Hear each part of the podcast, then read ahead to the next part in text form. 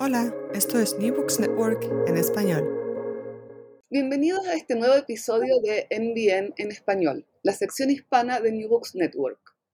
Esta entrevista cuenta con el apoyo del Semillero de Investigación en Literatura Latinoamericana, SILAT, de la Pontificia Universidad Javeriana de Colombia. Mi nombre es Daniela Buxdorf y hoy tenemos el gusto de conversar con Osvaldo Carvajal, investigador responsable de la edición crítica de la novela El roto de Joaquín Evers Bello. Osvaldo es magíster y candidato a doctor en literatura por la Universidad de Chile. Pertenece al claustro de licenciatura en letras, mención literatura de la Universidad Andrés Bello y es investigador responsable del proyecto Semillero de Investigación 2023, el rol de la escritura periodística en la incorporación y posicionamiento de Marta Brunet en el campo cultural chileno de la primera mitad del siglo XX. Sus áreas de investigación son la narrativa chilena de la primera mitad del siglo XX, la la crónica modernista latinoamericana y la comunicación con enfoque de derechos humanos y perspectiva de género. Bienvenido Osvaldo, es un placer tenerte hoy en NBN en español. Muchas gracias colega, muchas, muchas gracias por la invitación. Un gusto estar aquí hablando con usted de algo que nos, apasiona tanto como es la literatura, los estudios literarios y sobre todo la crítica textual y, y la crítica género. Gracias a ti, Osvaldo. Eh, para comenzar, ¿te parece si nos cuentas un poco sobre Joaquín Edwards Bello, el autor de la novela? Por supuesto. Joaquín Edwards Bello tiene un nombre mucho más largo, tiene como tres o cuatro nombres de pila Edwards Bello, pero se, le suele llamar así nomás Joaquín Edwards Bello. Eh, debe ser de los autores más prolíficos de la, literatura chilena, de la, historia literaria chilena. Nació en, finales del siglo XIX, 1887, murió en el 68, hombre muy longevo, eh, murió muy mayor, pero murió por su propia mano. Todos de ellos se suicidó. Eh, la última etapa de su vida estuvo muy enfermo y era un hombre muy, muy activo. Entonces, dicen por ahí que no, no aguantó con, con esa, esas limitaciones que disponía su enfermedad. Es un autor que escribió novela eh, en general, se podría decir de carácter realista, incluso naturalista en sus comienzos, pero también escribió un poemario vanguardista en los años 20, tuvo una participación activa, real, tremendamente activa en la vanguardia española, incluso en la vanguardia francesa, se cambió con Sara, eh, está en ese famoso listado de los presidentes Dada, que, que instauró Tristan Sara, publicó acá en Chile un poemario eh, dadaísta y ultraísta, porque también militó en el ultraísmo español.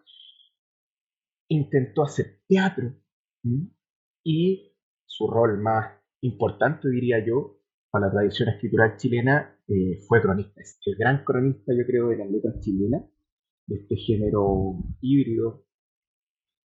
Lo llama Susana Roster, Julio Ramos, ¿cierto? Eh, este tan latinoamericano que es la crónica, eh, es sin duda el cronista más grande de, las letras chilenas. Escribió casi 50 años en, el periódico La Nación, desde donde reprendía, como le decía Gabriela Mistral, a Chile y a, los chilenos y chilenas por cosas. El hijo más reprendedor de Chile le llamaba Gabriela Mistral. Entonces es una figura tremendamente interesante del campo y tiene, tiene esto de ser medio inaprensible como, como sujeto del campo cultural, porque su apellido son claros, ¿cierto? Edwards Bello. Es Edwards, por un lado, perteneciente a esa burguesía de origen inglés, eh, que hizo fortuna acá en Chile, pero él no era del ala más rica. Es, por otro lado, Bello, descendiente directo de Andrés Bello del Prócer, eh, pero tampoco de aristócrata tenía mucho. Entonces, tenía una pertenencia a los círculos de la oligarquía de la época, pero contra la cual siempre se estaba rebelando. Un tipo que durante toda su carrera, su trayectoria, no solo como, como autor, sino que también como, como persona, podríamos decir que se está constantemente saboteando respecto a su lugar en el mundo. Entonces, se lleva bien con su clase, la ataca. Lo vuelven a recibir, la vuelve a atacar. Cuando se siente en problema, saca el apellido y se salva. Entonces, es, una no posición bien interesante a la que él recurre eh, a lo largo de toda su vida y por eso yo encuentro que es un autor bien, apasionante en ese sentido. ¿ah? no es como Huidobro que, que, que, por ejemplo, va a hacer el contraste con, su posición privilegiada, siempre está ahí tratando de ir a la vanguardia, siempre está utilizándola a su favor. Bello no, siempre está desestabilizándose a sí mismo y atentando contra sí mismo a partir de negociar con este hábitus que le da el ser de, de la élite. Entonces, por ese lado a mí me encanta eh, esta, no posición que, a él le gusta adoptar siempre. O sea, es como una suerte de desclasado, eh, Eduardo Bello es un auto desclasado. Él, siempre dice que le hacen el vacío y que lo alejan, pero él es el que siempre está provocando. Él siempre está eh, generando estos desajustes con su clase, pero de nuevo, cuando le conviene mencionar, por ejemplo, cuando está en Brasil y se le acaba el dinero, que él se autoexilia en Brasil, muy, muy de la élite, ¿cierto? Publica una novela, 1910, inútil, genera una repercusión negativa porque lo acusaron de haberle escrito en clave, entonces todo un escándalo, y dice que le hacen el vacío, escapa, se va a Brasil y cuando está allá se le acaba el dinero. Y él se acuerda, oye, pero yo soy Edwards. Y se presenta como un Edwards y obtiene un balcón, ¿cierto? Desde donde puede ver la, revolución de Joao Cándido en un, lugar privilegiado y hace un libro al respecto y cuando vuelve a Chile lo publica. Entonces, es Edwards cuando le conviene, es bello cuando le conviene y es un, un outcast también cuando le conviene. él le encanta eso. Él decía, a mí me hubiera encantado ser niño pobre. Eh, es una de las ridiculeces que, que, está escrito porque él dice, eh, es con las clases medias y con la, con, con la clase trabajadora donde yo me siento identificado como Chile. No me gusta la clase, pero cuando lo necesita, tira para allá, ¿cierto? De la parte de Edwards o de la parte de ella, la que le convenga recurre al linaje, o sea, sin, sin asco alguno. No, y tiene, tiene polémicas muy entretenidas, por ejemplo, cuando estaba en, en Europa eh, participando en estos movimientos de vanguardia, sobre todo en Madrid, con los ultraístas, en que tuvo una suerte, así lo, lo dice Rafael Cancino hace, un, un, crítico literario español, tenía una suerte de cocot literaria, que, que era otro poeta, otro poeta muy, muy ridículo, muy simpático, que, andaba trayendo a la rastra de Bello, que lo presentaba en todos lados como el primo de Guidobro. Entonces, Edward Bello es presentado en una revista eh, ultraísta como el primo de Guidobro, y Guidobro se chucha, se enoja, dice, no, esto no puede ser, manda una carta rectificando, porque más encima, este, eh, Rafael Lazo de la Vega se llamaba esta cocot literaria, este poeta, eh, decía que él le había enseñado a Huidobro sobre la vanguardia. Entonces ponía a Edward Bello sobre Huidobro. O en ese momento eh, se presentaba como Jack Edward. Entonces lo ponía sobre él. Y Huidobro manda una carta enfurecido. Eh, Edward Bello no tiene idea de vanguardia. Yo le presenté a, todos los autores que conoce. Es todo un cuento. Entonces, claro, cuando le conviene cuenta la historia del, bisabuelo catalán, cuando le conviene cuenta la historia de, de Andrés Bello, cuando le conviene cuenta cómo llegaron los Edwards a Chile. Entonces, claro, es, bien, bien utilitarista su, su, utilización de estos, de estos muchos lugares que puede ocupar, que es una situación, por supuesto, de privilegio, el poder ocuparse de todas estas trincheras. Claro, y Edwards Bello, tengo entendido que él eh, viaja muy joven, creo que es cercano a los 20 años, primero a Francia y luego a España, ¿no? Sí, eh, no. Eh, entonces, también lo podríamos pensar ¿no? a él como un, modernista. Tiene totalmente, yo, más allá de que se desfase un poquito en el tiempo, así si lo pensamos en criterios generacionales, eh, yo lo sigo considerando una discusión teórica que, he tenido con, gente que también lo estudia, eh, un cronista modernista desfasado, porque tiene la experiencia casi del dandy. Él tiene eh, una sucesión de varios viajes a Europa primero viaja como niño, entonces se deslumbra y realmente tiene una vida dandy. Si, pasa gastando fortuna en los casinos, en París y en Madrid, em, cuenta experiencias de que fue a ver a la Bella Otero y, cuestiones que son muy, muy de crónicas de, Darío y de, Gómez Carrillo, o sea, casi, casi, son casi las mismas historias. Y después tiene esta época en la cual él, le llama la, etapa del infierno en Europa que es cuando estalla la primera guerra, él está allá y pasa de ser este dandy rastacuero, ¿cierto? Que, era tan mal mirado, a, a ser un, extranjero peligroso y él empieza a experimentar lo que es ser eh, un sujeto marginal y marginalizado en Europa. Entonces, pasa, pasa por, de ser este, este, sujeto simpático, este dandy eh, modernista que andaba planeando, más que planeando, él andaba eh, gastándose fortuna y, haciendo, haciendo cuestiones éticamente discutibles, pero pasa de eso a ser un sujeto peligroso, un extranjero que, que comía, él dice, comía el pan francés o el pan eh, del pueblo francés eh, y que en cualquier momento podía ser tratado como espía o, expulsado del país. Entonces, tiene mucho de esta experiencia modernista que yo la veo aterrizada en sus crónicas a posteriori, pero que queda muy bien representada en, sus poemas vanguardistas, que no son poemas, es muy chistoso. Trata de ser poeta como un ejercicio de, de hacer lo que en el momento él ve, pero ni él mismo se toma en serio su propia poesía. Si uno lee sus poemas, eh, y, dadaísta, es leer una crónica, pero dispuesta gráficamente como si fuera un poema. El tipo sigue escribiendo en crónica, incluso uno lee sus novelas y son crónicas largas. El tipo era un cronista que, trataba de, de, trabajar en otros moldes, pero siempre estaba ahí la manera de ver el mundo, que, insisto, y te doy toda la razón a mi colega, es muy modernista, esta, esta noción de, de, el mundo como espectáculo y, la función de crítico cultural del cronista, que, yo sé que, a ti te, gusta mucho verlo desde ahí, estoy totalmente de acuerdo en eso. O sea, porque tú hablas de, de, flanear, ¿verdad? Y el, el cronista es un, un, ¿no? Es conocedor de la ciudad y, y, y eso se nota, ¿verdad? En, la, en, en, las crónicas de Edwards Bello, tanto las que están situadas en Santiago como las que están situadas en Valparaíso, donde también creo que vive de niño, ¿no? Sí, su infancia. Claro, y después eh, retoma de, eh, las crónicas situadas en, en, en Valparaíso y, se nota que existe como este conocimiento de las calles, de los barrios, de la arquitectura, ¿verdad? Entonces ahí podemos tener este, este flaner, este observador, pero también este crítico cultural, ¿verdad? Y, y yo, no sé, tiendo a pensar, pero, pero ayúdame tú, que eh, esta idea como de crítico cultural eh, la podemos ver tal vez de una mayor manera en la novela, no en el roto. Mm. Sí, sí, hay, hay, yo creo que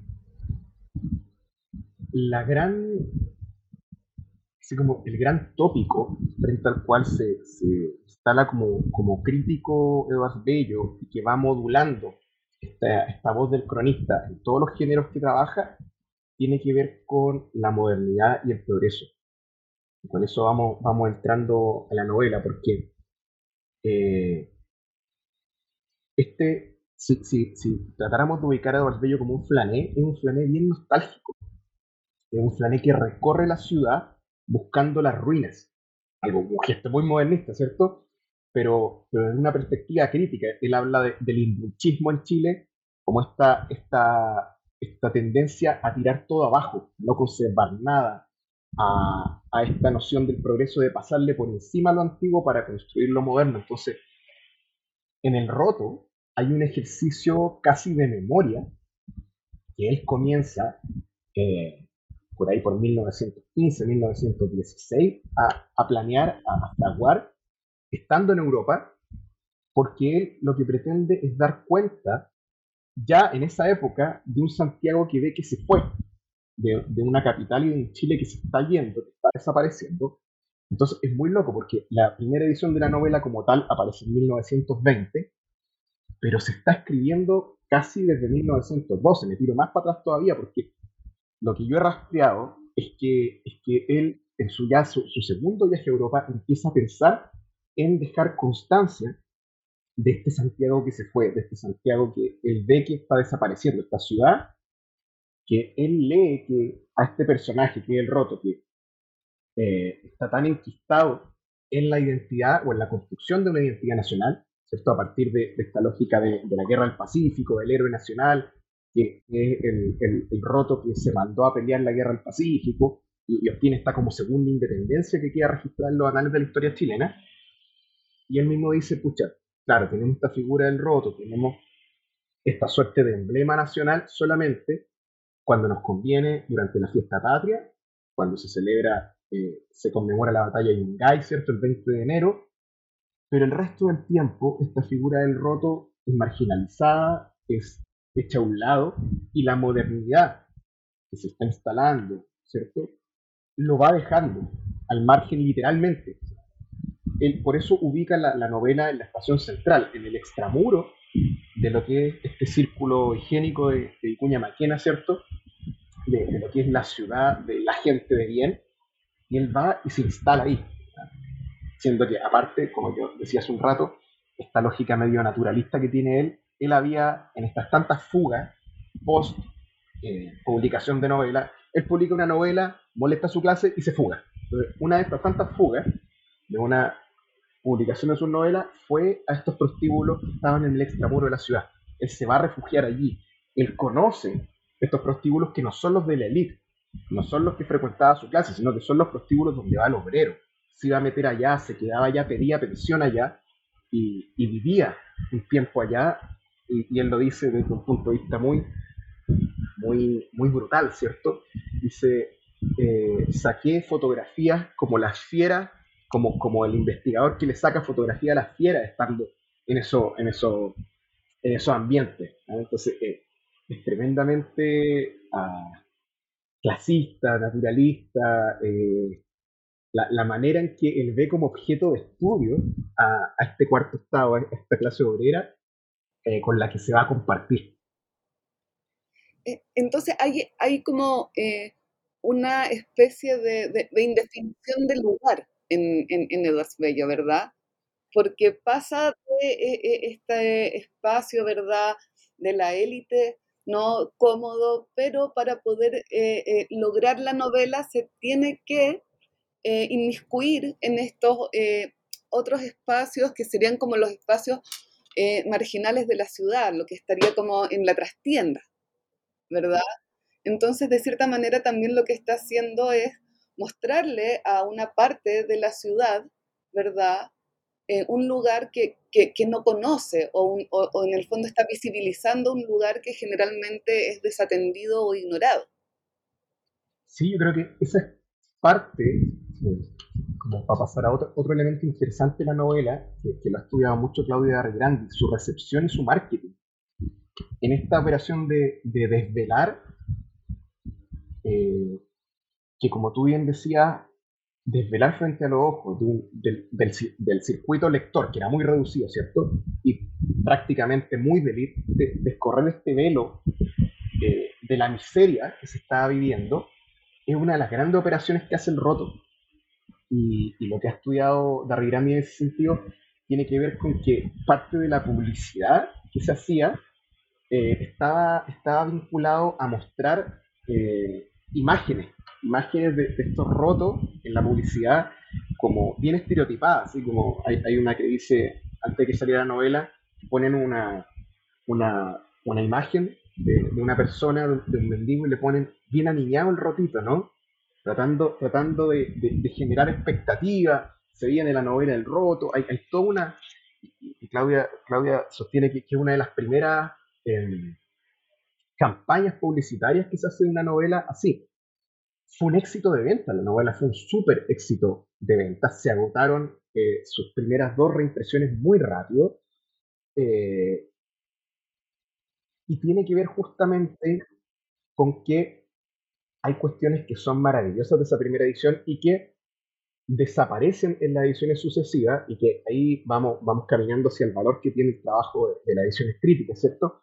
Es, por ejemplo, hay, hay escenas en las cuales eh, Edwards Bello muestra cómo eh, personajes de la élite están presos por, por haber estado tomando, quizá en alguna noche, por estar haciendo cosas, mandan a comprar a los policías que los tienen presos, los mandan a comprar cigarros, los mandan a comprar alcohol.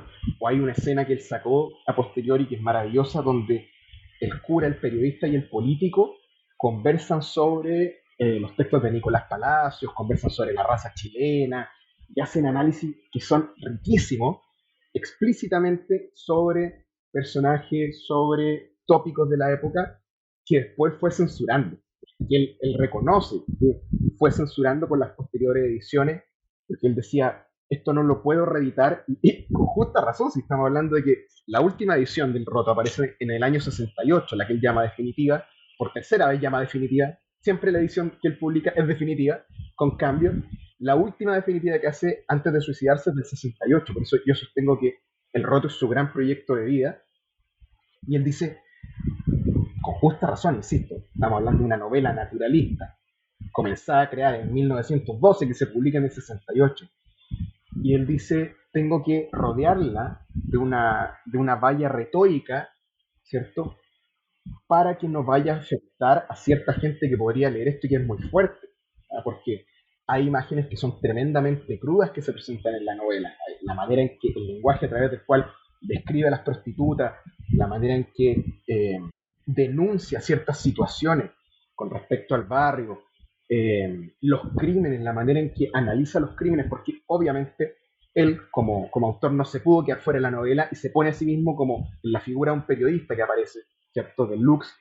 Eh, y ahí se hace como un metarrelato de situaciones carcelarias que se viven. Entonces, eh, es muy interesante que, que esta autocensura que, él lleva a cabo a lo largo de las sucesivas ediciones, de alguna manera va, va dejando huellas para que después uno después encuentre ese camino en lo que son las ediciones críticas y termine sacándolo a la luz. O sea, si entiendo bien lo que tú nos estás diciendo es que hay una primera edición el año 1920, ¿verdad? De esta novela que se empieza a escribir ocho años antes, en 1912. Y la novela, una vez publicada, va teniendo diversas modificaciones hasta el año 68, o sea, estamos hablando 48 años después de la primera publicación. Sí, sí, son casi 50 años de reescritura eh, de, un, de un producto estético totalmente anacrónico que ya en su momento, como te decía, está enfocado en retratar un Santiago decimonónico, o sea, hay un desfase temporal que, que es absurdo. Y una de las cosas interesantes en términos de, crítica textual que tiene todo ese proceso de 50 años es que si bien la primera edición como tal es de 1920, aparece acá en Chile, dos años antes, en 1918, apareció en Francia, editado por la librería Rossier, que editaba muchos autores y autores, autores más que nada eh, latinoamericanos allá en, París, que se llama eh, La cuna de Esmeralda, que era un, primer nombre para la novela, porque Esmeraldo es el protagonista de la novela, este niño rotito, y que ofrece algunos fragmentos de la novela que después iban a pasar a ser parte del libro. O sea, hay, hay una preedición del roto que aparece, eh, no es casualidad, ¿cierto?, en la cuna del naturalismo, en las tierras de Solar, aparece mezclada con algunas crónicas de viaje, tiene como tres partes el libro. Y una de las partes es estas escenas de una novela chilena que se llama La cuna de Esmeraldo y que, de nuevo, vienen mucho más, son mucho más crónicas, pero ya instalan a los personajes que él va a desarrollar en la novela cuando se publique en 1920. O sea, hay una preedición. Es muy interesante eso y que por suerte yo la pude incluir, esos fragmentos que estaban ahí, los pude incluir en la edición crítica eh, que hicimos con, con Edición Alberto Estado o sea, en el fondo tenemos este material que lo podríamos entender de cierta manera como un material pre-redaccional que va a, proyectar, ¿verdad?, la intención de lo que es esta novela que se va a mantener como en constante modificación por casi 50 años. Tal cual. Y, de hecho es de los materiales eh, de pre-redacción más ricos que puede haber porque está publicado, porque lo otro que hay son manuscritos, ¿vale? no están todos incluidos en la edición crítica, pero que más que nada están, eh, y que los conserva la Biblioteca Nacional, están, eh, son, son producidos en la última etapa, cuando Edwards Bello ya decía hacer la última edición, parte en los años 50, haciendo ese proyecto ya de la edición definitiva definitiva, pero hay una riqueza que por suerte algunas cositas sí las puede meter dentro de la edición crítica, que esos manuscritos eh, ya había habido correcciones, como te decía, en las ediciones previas. Desde el 20 saltamos al 32, o sea, al 22, que es la primera vez que corrige algunas cosas, muy leve en general, no hay grandes correcciones ahí. Pero ya el 32 es la edición, la primera que él llama definitiva. Ahí ya saca estas imágenes y la censura, ya, ya ahí hace un, un, buen corte de cuestiones.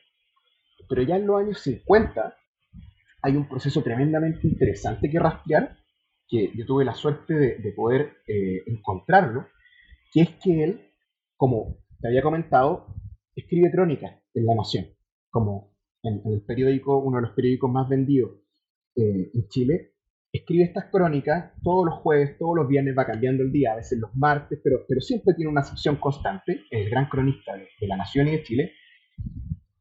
Y en estas crónicas, de vez en cuando, sin avisarle a nadie, estas crónicas que son, insisto, muy modernistas, a veces incluye cartas de lectores y las, las responde, a veces incluye en noticias y las comenta, muy, muy en, el tono de las crónicas de Darío y de Gómez Carrillo, pero sin avisarle a nadie, a veces, hay una crónica de, de los años 50, el 54, que se llama El pájaro verde. Y uno lee esa crónica y dice, oye, pero esto no es una crónica, porque empieza a leer y él habla todo el rato sobre personajes. Habla sobre una tal Clorinda, un tal Esmeraldo. Y uno dice, oye, pero esto es una narración ficcional, esto no es una crónica. Y empieza a leer y reconoce en esa crónica a personajes del roto, pero están leyendo fragmentos de la novela que no existen. Si tú te vas al año 32, a la última edición, te vas a la, a la edición del 20, estás leyendo sobre personajes de la novela en el año 50, pero escenas que no existen en la novela. Entonces el tipo está creando, está recreando la novela y está poniéndola a ojos del público, así como un teaser, antes de, porque se dice que por cada crónica que escribía Edwards Bello recibía 50 cartas del público lector. O sea, la gente literalmente dialogaba con él. Entonces, él está como haciendo una suerte de, focus group con su lector y lectora de cómo se recibe esto. Y ya ahí hay un trabajo más interesante que hacer, sobre todo si se va rastreando para atrás, porque esa escena de la que te hablo, que está en esta crónica El pájaro verde, está inspirada en hechos reales. Porque una de las críticas que le habían hecho a su novela es que desaparecía uno de los personajes sin explicación. Un personaje que estaba en la cárcel desaparecía sin explicación si hacemos el rastreo, un par de semanas antes de que apareciera esta, este pedacito de ficción sobre Esmeraldo, cuando Esmeraldo va a ver a su papá a la cárcel, que no estaba en la novela, en la cárcel pública de Santiago hubo un hecho en el cual murieron presos a raíz de tomar una bebida que se genera en las cárceles, que se hace en las cárceles, que se llama pájaro verde. Edward Bello lee esta noticia y a través de eh, reconstituir podríamos decir, eh, o, mezclar la noticia con los personajes que ya tenía, genera este capítulo de explicación de la muerte del padre de Esmeraldo y que lo va a instalar en la edición de 1968 de la novela. Ahora, ¿cómo se hizo esa reconstrucción? Edwards Bello tenía su propio archivo, que está guardado en, la Biblioteca Nacional, y hay una carpeta que se llama El pájaro verde, donde él tiene guardaditos todos estos recortes. Entonces yo tuve la suerte de estar revisando, me llamó la atención esto, y llegué a esta carpeta El pájaro verde y me di cuenta de que estaba todo este recorrido donde él había pintado los recortes de el, hecho trágico, ¿cierto?, en la cárcel chilena. Después estaba la crónica escrita por él mismo. Primero, primero aparece como una crónica que se llama El pájaro verde, de él analizando la costumbre del alcoholismo en Chile y cómo el alcoholismo es una de las razones que hunde al roto, como es causa de la miseria del roto. Entonces, él primero escribe una crónica en términos eh, más canónicos, ¿cierto? Un, a partir de un hecho, hace una reflexión cultural y, lo analiza. Pero después dice, ¿y si esto lo cruzo con la novela? Y ahí aparece esta última versión, que es El pájaro verde, el mismo título, pero ya es una ficción de principio a fin. Él no, él, él no explica en esa crónica que es un pedacito de novela, llega y la tira y la pone ahí a disposición de su lector y lectora y posteriormente esto aparece como el capítulo 4 de la edición definitiva del 68. Cuando tú vas a la edición crítica, va al capítulo 4 y está todo este recorrido, lo, por suerte lo pude poner ahí eh, a pie de página y que, es tremendamente rico e interesante. A ver, entonces sí, eh, eh, el, recorrido que hace Edwards Bello desde la novela recoge esta crítica, ¿verdad?, de que desaparece el, personaje, ¿no? Y en base a algo que él lee, una noticia, ¿verdad? Que sería esto de, estas personas en la cárcel que mueren por la ingesta de este alcohol, ¿verdad? Él empieza a experimentar y, el dispositivo de experimentación es la crónica. Y con posterioridad lo transforma en el capítulo. Entonces, eh, eh, y hace, como dices tú, esta suerte como de, focus group o evaluación a ver qué le responden, ¿verdad?, sus lectores sobre la crónica. Eh, pienso, ¿no?, al, escucharte, ¿no?, como en, me trato de, meter como a la cabeza de Edward Bello, ¿no?, porque hay toda una estrategia, ¿no?, de, de, leer algo, basarse, o sea, porque si, lo pensamos, ¿no?, la crónica del pájaro verde tiene un aspecto, no me gusta eh, oponerlo real a lo ficcional, porque creo que es, una, es un mal ejercicio que no nos lleva a ningún lado. Sobre todo en la crónica y sobre todo en Edwards Bello, sobre todo en este momento, ¿no? ¿Ya? Pero él toma eh, eh, este, este hecho, ¿verdad? Y lo codifica de cierta manera con los personajes ficcionales, ¿verdad? y lo lleva a este formato híbrido que es la crónica, ¿no? Entonces, de cierta manera, él está jugando con las formas, extremando la forma, desafiando la forma, de, una manera que, eh, pero impensada, o sea, eh, es un, o sea, ¿cuándo habíamos visto, ¿no? Alguien que pudiera darle tanto provecho a la forma, eh, tanto provecho al medio, pensarlo desde cómo lo ocupa como crónica para poder eh, recibir una especie de feedback de sus lectores para después incorporarlo de manera eh, como este, esta versión definitiva, definitiva del año 68, ¿no? y, sobre todo pensándolo con tantos años, ¿no? Porque me dices que es del 50. Claro, 54 por ahí. Entonces, claro, o sea, y ahí me, creo que, o sea, tiene una estrategia eh, literaria, discursiva, creativa, que es extremadamente compleja y genial. yo encuentro que es uno de los casos de utilización de la crónica que, transforma la, la, imagen de Susana Rodker, de este laboratorio de ensayo que representa la crónica para modernistas, que la lleva casi a una cuestión literal. Eh, es casi un, construirse un espacio de, ensayo y error para, ver la recepción que va a tener este texto. Eh, y también la lucidez de dejar, no sé si él pensaba en su recepción posterior, no sé si él pensaba en su autoinscripción en el canon, pero, pero dentro de su manía de archivar todo, él todos los días recibía los periódicos y se ponía a recortarlo. Él leía, no leía los diarios con, lápiz en mano, los leía con tijera en mano. Entonces, recibía el diario, recortaba e iba guardando en los sobres temáticos que tenía eh, iba recortando el mundo, iba recortando la historia, para después traducirla en esto muchos autores y autores llaman la microhistoria que se, se, da en la crónica, ¿cierto? Como esta historia con H minúscula, cotidiana.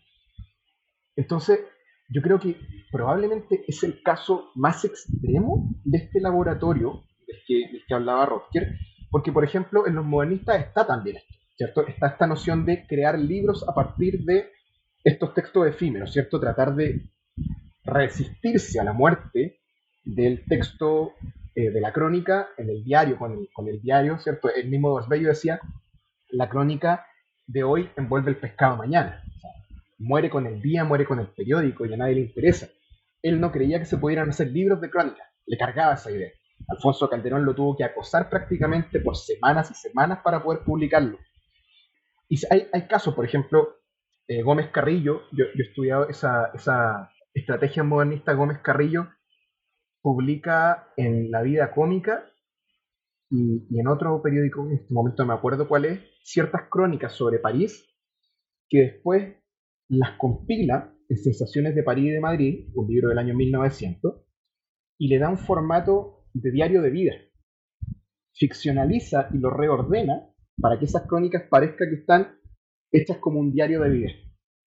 Y, ahí, tenemos un ejemplo de reutilización de un texto, ¿cierto? O por ejemplo, la autobiografía de Darío, se publicó por entrega en Caras y Careta y después la compiló en un libro con editorial Mauch en Barcelona, eh, en un libro único. Pero acá yo creo que hay un ejercicio que va mucho más allá. Tal como tú dices, tiene, tiene varias secuencias, varios pasos e integra, integra activamente al lector. Yo creo que ese fenómeno es, es, la única vez que yo lo he visto eh, en un cronista. O sea, que, que incluya de tal manera a su público lector en la producción y en lo que va a ser la versión final de este texto. Hay, pareciera que hay una suerte de diálogo literal y de co-creación literal que, sobrepasa esta metáfora, ¿cierto?, de, la estética de la recepción, de que el texto se co-crea con, con quien lo lee. Acá casi a decir, oye, díganme qué piensan de esto y vamos a ver si lo terminamos incluyendo o no. Sobre todo pensando en que explícitamente él dice, estoy en un proceso de rearmar esto para un público lector contemporáneo. No creo que pueda darles lo mismo que les di hace 30, 40 años. Em, eh, creo que ahí hay algo, ¿verdad? O sea, la primera publicación de la novela y la última, o sea, eh, eh, en el fondo, el autor está extremadamente consciente de todos los cambios que ha recorrido esta novela, ¿verdad? Y, tú has podido ir identificando estos movimientos, estos desplazamientos, lo que elimina, lo que incorpora, ¿verdad? Em, ¿Se podría pensar eh, eh, en ese sentido, no sé, dentro del material de, archivo? Yo sé que hay, está, hay mucho material de archivo acá en la Biblioteca Nacional de Chile, ¿verdad? Pero hay manuscritos también pensando en en un espacio como de reflexión de eh, estas modificaciones? Así es como muy interesante que. Él va, él va actualizando y en el archivo del escritor se conservan eh, los manuscritos, sobre todo esta etapa de los años 50. Él va pensando en cuestiones que son profundas, como por ejemplo esos fragmentos que yo te comentaba que saca donde hay discusiones sobre, donde se evalúan los textos de raza chilena, Nicolás Palacio, eso se saca totalmente, ya, sale más o menos en la cuarta edición, no hay críticas a contemporáneos que son tan directas, eso lo va censurando desde mucho antes. Pero es bien interesante que cuestiones más chicas, más superficiales, él está súper consciente de que tiene que cambiarlas. Por ejemplo, hay materiales de archivo, del archivo del escritor, en que él dibuja el barrio de Estación Central, que me recuerda mucho a, los análisis que hace eh, la colega María Laura Bocás sobre Donoso tomando apuntes, ¿cierto? Saliendo en auto a tomar apuntes para dibujar eh, eh, los mapas del barrio. Eduardo Bello dibuja el barrio de la Estación Central y se va dando cuenta de que tiene que actualizar los nombres de los diarios, se va dando cuenta de que tiene que actualizar los nombres de las calles, porque no solo se han ido transformando eh, los espacios como tal, sino que también simbólicamente. Entonces, que él diga que el niño que está gritando el diario está gritando un diario que ya no existe, le va a quitar esta sensación de, de mímesis que, a él le interesa darle al diario. Más allá de que sea un poco contradictorio, porque él lo que quería era crear un documento de época. Entonces es muy loco que él, trata de dejar constancia de algo del pasado, pero de todas maneras lo, actualiza para hacerle sentido a sus receptores eh, del presente. De cierta manera, él cae en esta misma trampa de la que, él acusa en estas crónicas en las que va a criticar, ¿verdad?, el paso del tiempo, el eh, eh, preservar lo patrimonial. Estoy pensando en, en esas crónicas sobre las casas del barrio Concha y Toro, del barrio 18, ¿verdad? y dice, y estas casas que eh, terminan demolidas, en el fondo es una operación bastante similar, la que hace él al modificar el nombre de la calle, el nombre del diario. Sí, en cierto modo él imbunchea y, y, derrumba un poco eh, su propia su propia su propia construcción, su propio edificio, tal cual. Es bien interesante esa, esa contradicción, porque incluso la nota preliminar que le pone a la última edición insiste en este concepto de dejar constancia de una fotografía de época eh, y esta fotografía es bien movida, sale bien, sale bien movida respecto a lo que fue la edición original. Él, cuando la presenta esta edición definitiva, habla sobre todo de, ediciones que tienen que ver con la escritura, cuestiones más, más chicas, más formales. Pero el tijereteo que hay en algunos capítulos es, completo, o sea, totalmente se, se, aleja solamente de algunas cosas más, formales, como por ejemplo la utilización de, arcaísmo, ¿cierto? Obviamente saca la palabra recordar utilizada como para decir despertar. Hay un fragmento de la, de la edición del 22 en que eh, la mamá le decía al hijo, recuerda, recuerda la violeta. Claro, se refería a despertar a la niña, no a recordarla. Entonces, ese tipo de cosas, claro, las cambian.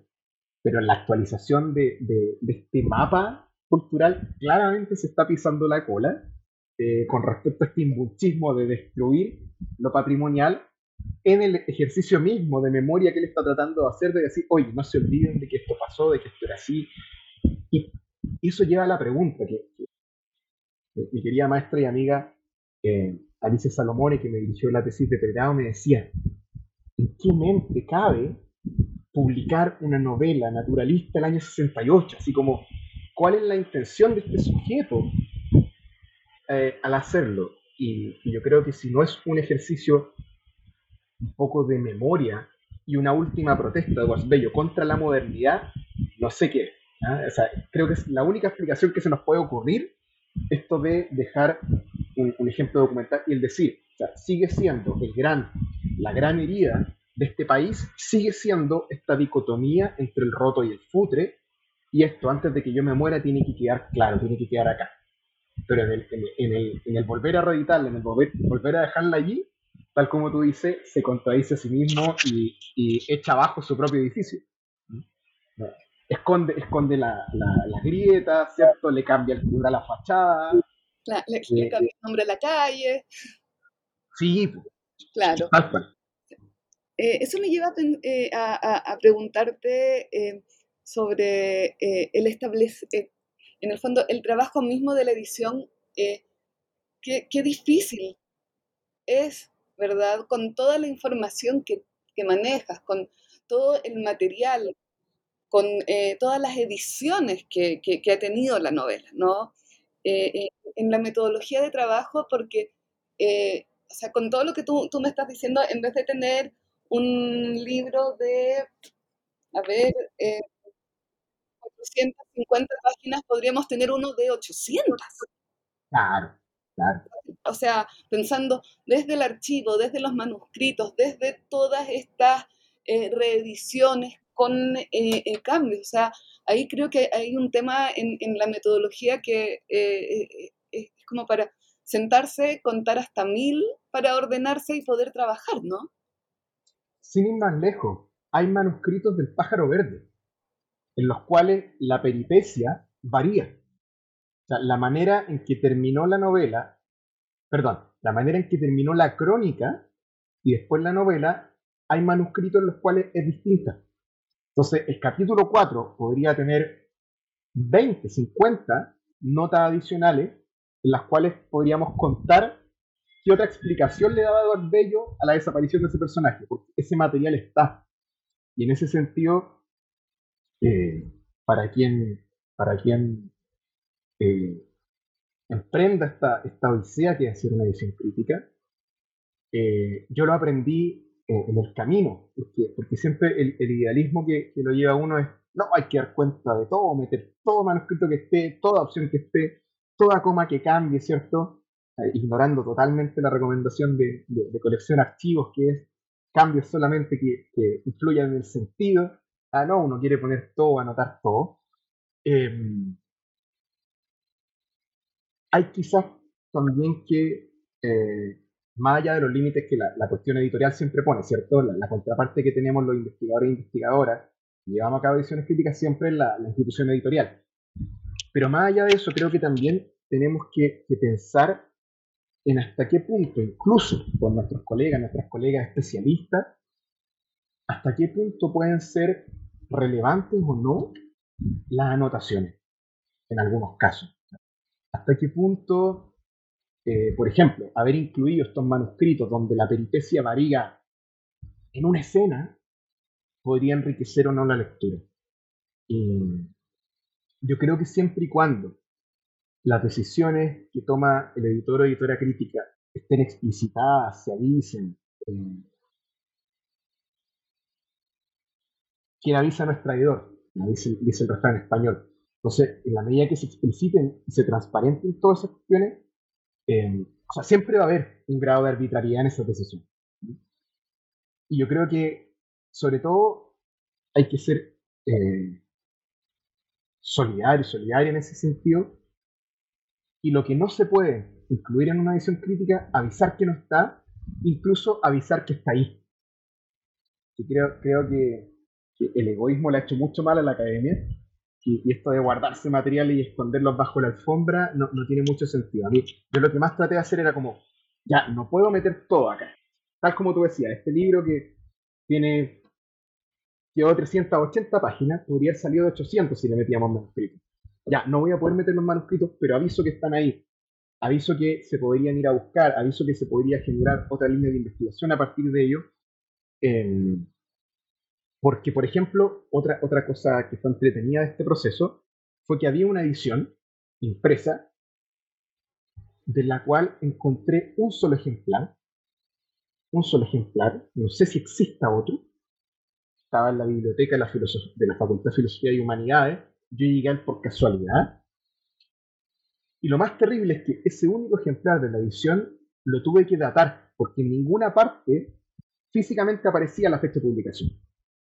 Entonces, tuvimos ahí con la ayudante, mi, querida colega eh, Constanza Richard, tuvimos que partirnos la cabeza buscando en la prensa las críticas de recepción de esa segunda edición para poder datarla, porque no teníamos la fecha. Entonces, trabajábamos también con que justo dentro de ese ejemplar venía un papelito que hacía alusión a un libro de Alberto Romero de tal año. Entonces, por ahí fuimos acotando periodos para buscar en la prensa hasta que dimos con la bendita eh, crítica, y ahí también hicimos algo, algo que quedó bien bonito en la edición, de, dado que 50 años duró el proceso de publicación y republicación de las ediciones del Roto, agarramos a otro que duró como 50 años en la tribuna crítica, que fue Alone, hicimos ahí un recorrido crítico, un paralelo de las críticas de Alone a cada una de las ediciones que fue saliendo, como para dar cuenta de que hay, hay una suerte de, de diálogo con la crítica que al que va respondiendo también Edward Bello, que tiene que ver con esto de ir cambiando cosas, ir cambiando cuestiones que tienen que ver con las críticas que le hacían, eh, y que nos sirvió a la vez también para algo tan, tan básico como ponerle la fecha de publicación a la segunda edición que teníamos, pero que en ningún lado decía en qué año había sido publicada. O sea, eh, eh, en el fondo, hacerse de todas las piezas posibles del puzzle para poder encontrar, ¿verdad? Ese dato que era tan necesario y que no estaba. Y que era una edición que, por ejemplo, yo tuve eh, la suerte de contar con un trabajo de, una tesis que se hizo, no, recuerdo la fecha, pero hace mucho tiempo, sobre el roto y sobre sus ediciones. Eh, un trabajo desde, una, desde, un marco teórico eh, estructuralista más que nada, muy, muy, muy formalista. hoy, qué ganas de en este momento no me acuerdo del, nombre del autor de esa tesis, pero el libro está eh, colega Juan Vázquez, Juan Vázquez hizo esta tesis.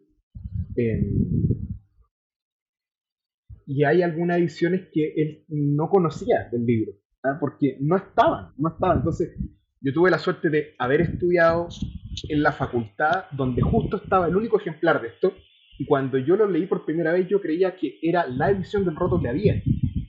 Y fue recién después, contrastando con la edición que todavía publica Editorial Universitaria, que es reimpresión de la definitiva del 68, darme cuenta, no, pues esto no es ni la primera ni la última edición, ¿qué edición es? Y, ver que había gente que había hecho este rastreo antes, eh, me, ayudó mucho también, ¿ah? más allá de que estuviera hecha desde otra perspectiva, eh, ayuda, eh, por, eso, por eso insisto en, lo importante que es el trabajo colaborativo, en el reconocimiento de, de, lo que se ha avanzado antes del trabajo que ha hecho uno. El no, no desviarse por los mismos caminos por los que otros ya se han desviado, para no perder tiempo y, y seguir avanzando en, generar conocimiento en torno a una obra. Yo creo que, es, al final la gran, el gran objetivo que hay detrás de hacer una edición crítica.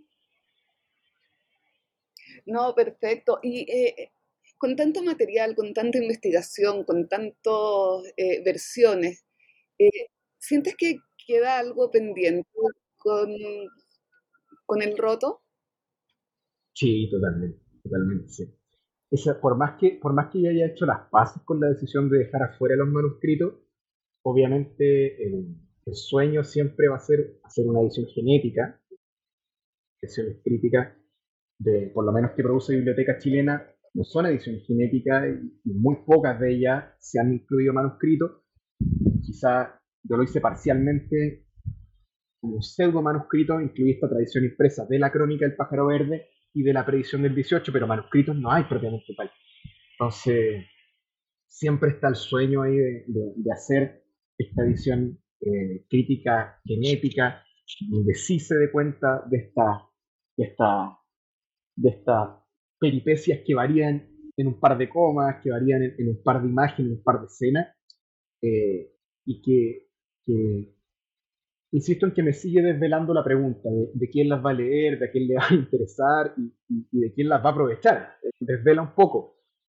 Pero también está este bichito de, hay que hacerlo, porque ese material está ahí, porque, porque el laboratorio de la escritura, así como lo hemos conversado ya en otros momentos, ¿cierto? Así como hoy en día eh, estudiar la literatura eh, como fenómeno cultural. Es necesario estudiar cómo deambulan nuestros autores y autoras en el campo cultural, cómo se insertan, cómo negocian, cómo dialogan. Es tan importante hacer esa lectura para los textos, yo creo que también es tremendamente enriquecedor hacer estas reflexiones que involucren lo que no está escrito ahí.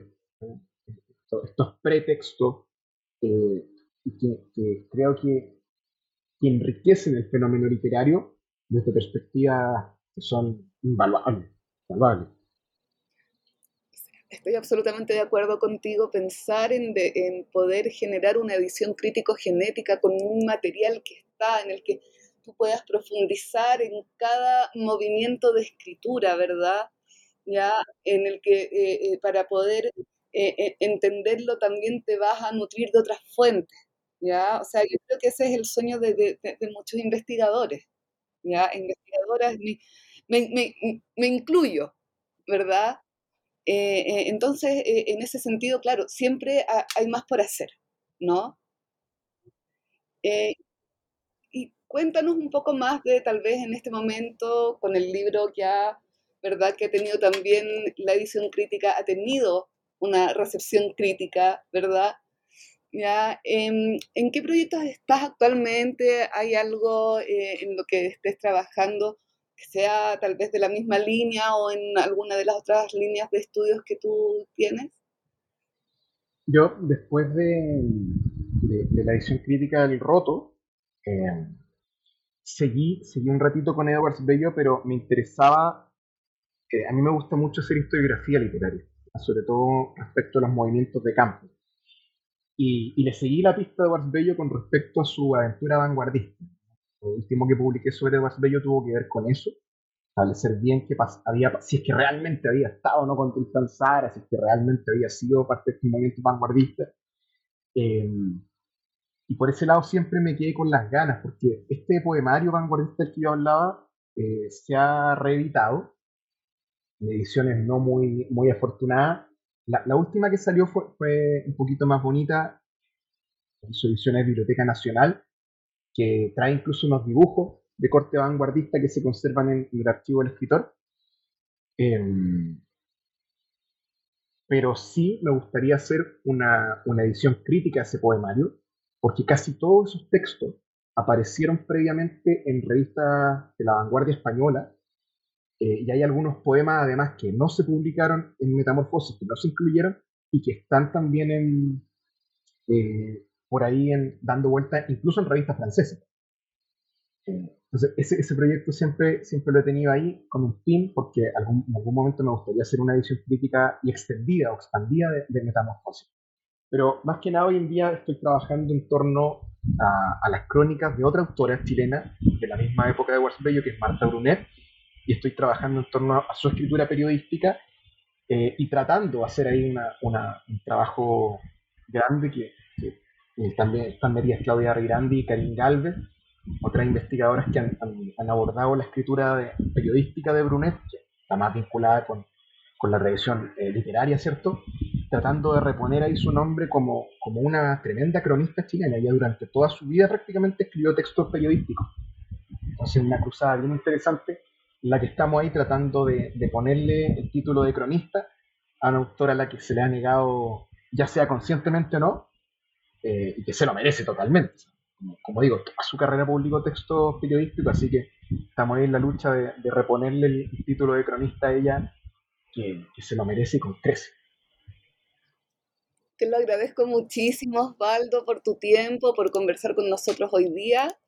Eh, mucho éxito con estos proyectos, con este rescate de la Marta Brunet, cronista, ¿verdad? Que no se la coma solo la, escritora.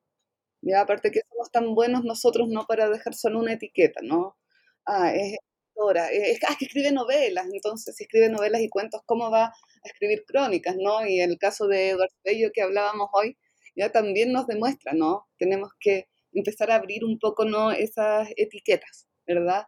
Así que te quiero agradecer por nuestra conversación hoy y por compartir tu tiempo con nosotros y también me despido de nuestra audiencia. Muchas gracias por escuchar New Books en Literatura Latinoamericana, un podcast de The New Books Network. Muchas gracias.